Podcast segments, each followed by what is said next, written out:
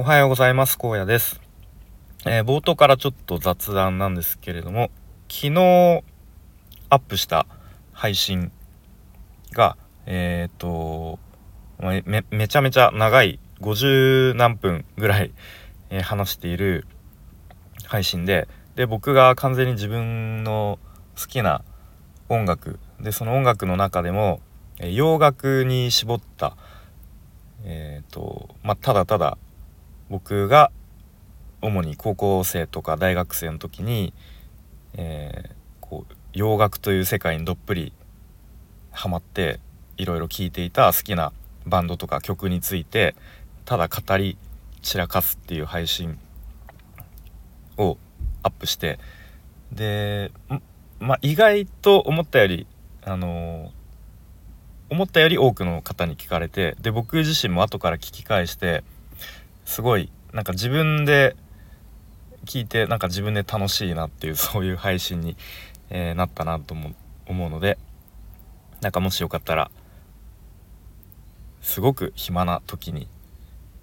ちょっとふと思い立ったら2倍速ぐらいで2倍速で聞いても 十分あのー、普通に聞ける感じだったのでよかったら聞いてみてください。次もしどっかのタイミングで話せそうだったら今度は方角編ですね。ちょっと方角編は方角編の中でもちょっと2回ぐらいに分けたいなと思っていますが、えー、まあそんな感じですね。はい。で今日の本題はえっ、ー、とお金がなかったあの時手に取った一冊の本みたいなテーマで話していきたいと思います。で数日前に X でポスト。ちょっとまだこの言い方慣れないですね。うん X でポストしたんですけれどもとまあ僕社会人になって、まあ、20代の頃ですかね特に。なんか本当お金なくてまあ今でもないんですけどそのまあ今はもうあれですよね。やっぱ家族がいて子供がちっちゃいとどうしてもそこにお金がかかってしまうっていうのが、まあ、大きな要因でお金がないっていう感じなんですけれどもその20代の時は、まあ、独身で、えー、まあいわゆる浪費してたんでしょうね。うん。まあ、使いすぎってことですね。うん。それでお金がなか、なくて、で、なんで俺こんなお金いつもないんだろうみたいな。もう給料日前はいつもカツカツみたいな。いつも給料日を待ち遠しく待ってるみたいなそんな状況だったんですね当時。うん、でそんな中なんで俺こんなお金ないんだろうみたいな。なんかお金もっと欲しいんですけどみたいな、うん。まあ、単純なそんな考えを持ち持っていたところ、まあ、ある日こう本屋さんでふらっと本屋さん寄った時にパッて目に入った本がえー、その本のタイトルが、えー、難しいことは分かりませんがお金の増やし方を教えてください」っていう本だったのを、うん、今でもよく覚えてるんですね。うん、でその本を書かれた著者の方が山崎はじめさんですかね。なんかよく山源さんとか呼ばれてるのを聞きますがで、まあ、その方が先日と、まあ、確かがんでお亡くなりになったということであそうなんだと思って、えー、なんか、うん、ご冥福をお祈りしますっていう感じなんですけれどもななんかそのニュースを見てあそういえば俺があの時手に取った本は山崎はじめさんの本だったなっていうことを思い出して、まあ、ちょっとこんな話をしようかなと思ったんですが、うん。まあ、そんな感じでこう何気なく本屋さんでもうまさにタイトル通り全然お金についてよく知らないけど難しいこと分かんないけどとにかくお金を増やしたいんだ俺はっていう感じでで まあ本当にその本の中で書かれていたことまあほとんど覚えてないんですけれども、まあ、なんとなくその中でも記憶に残ってるのはまあお金増やし方いくつか方法ありますと。でまあよくあのー、皆さんが多くの人がやられるのは銀行の定期預金。うん。まあでも正直ほとんど増えないと。うん。で、他の方法もありますよと。で、まあ一番、まあ一番ではないかな。かなりこうリスクが低くて、かつ、ほぼ確実にお金が増えるやり方は、えー、国債を買うことって書かれていたのを覚えてますね。うん。まあ、10年国債を例えば買うと、まずその名の通り10年後にはお金が増えて帰ってきますが、まあ、リスクが低いっていうのはあの減る可能性も低いけど増える可能性も低いっていう意味ですね。うん、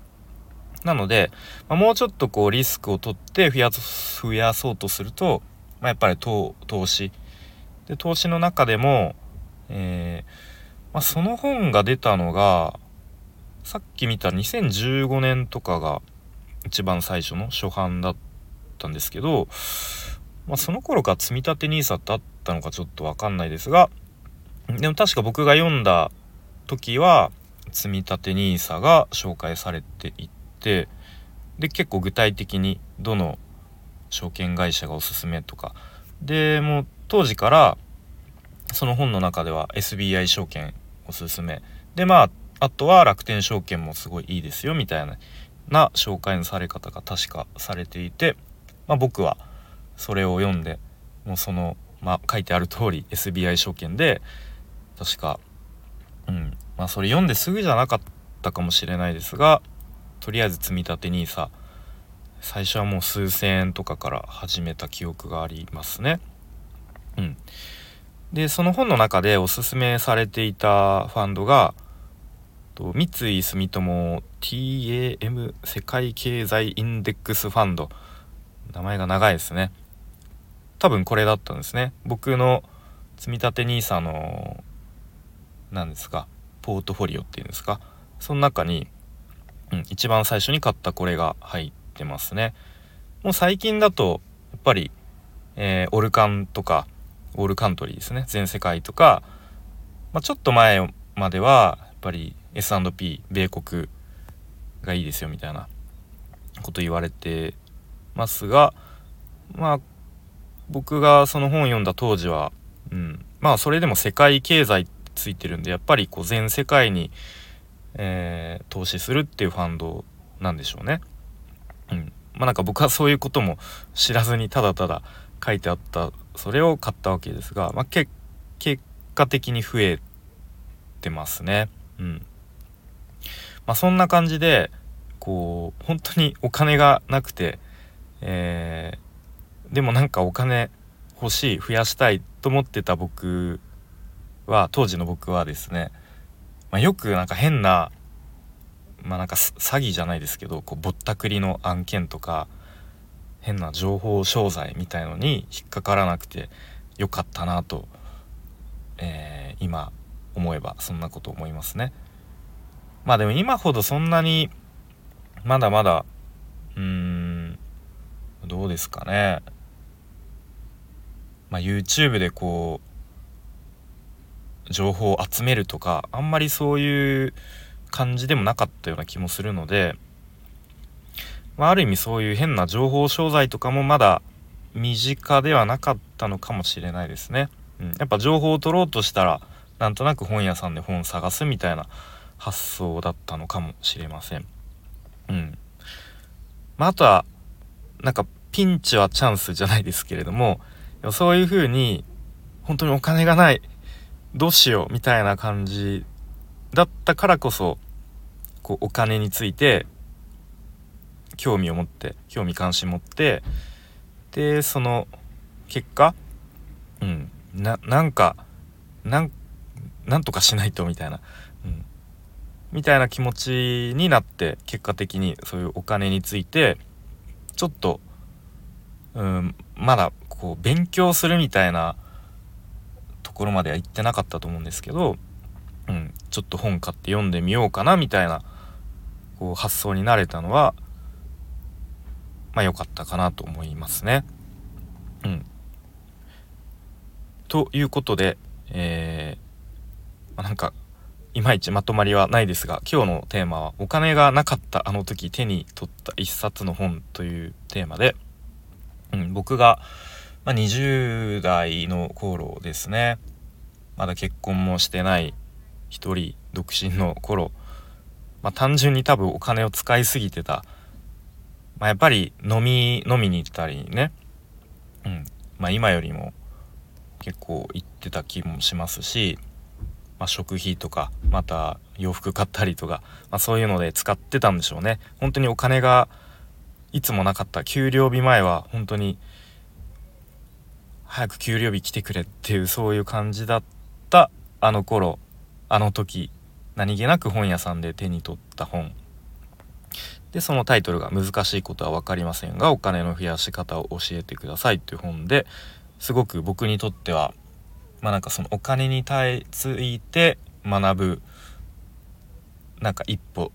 を踏み出した時だったかなっていうのをふと最近思い出しました。ちなみにさっき調べたらやっぱり改訂版、うん、最新の情報になってまあ今でも多分結構売れてるんでしょうね。Amazon で。うん。すごい評価もいっぱいついてて高い評価だったので、えー、もし興味があれば見てみてください。なんかここでさりげなくアフィリエイトリンクとか貼っておくと あのー、いいんでしょうけどちょっとそこまでやるのめんどくさいんでよかったら調べてみてください。ということで最後までお聴きいただきありがとうございました。荒野でした。バイバーイ。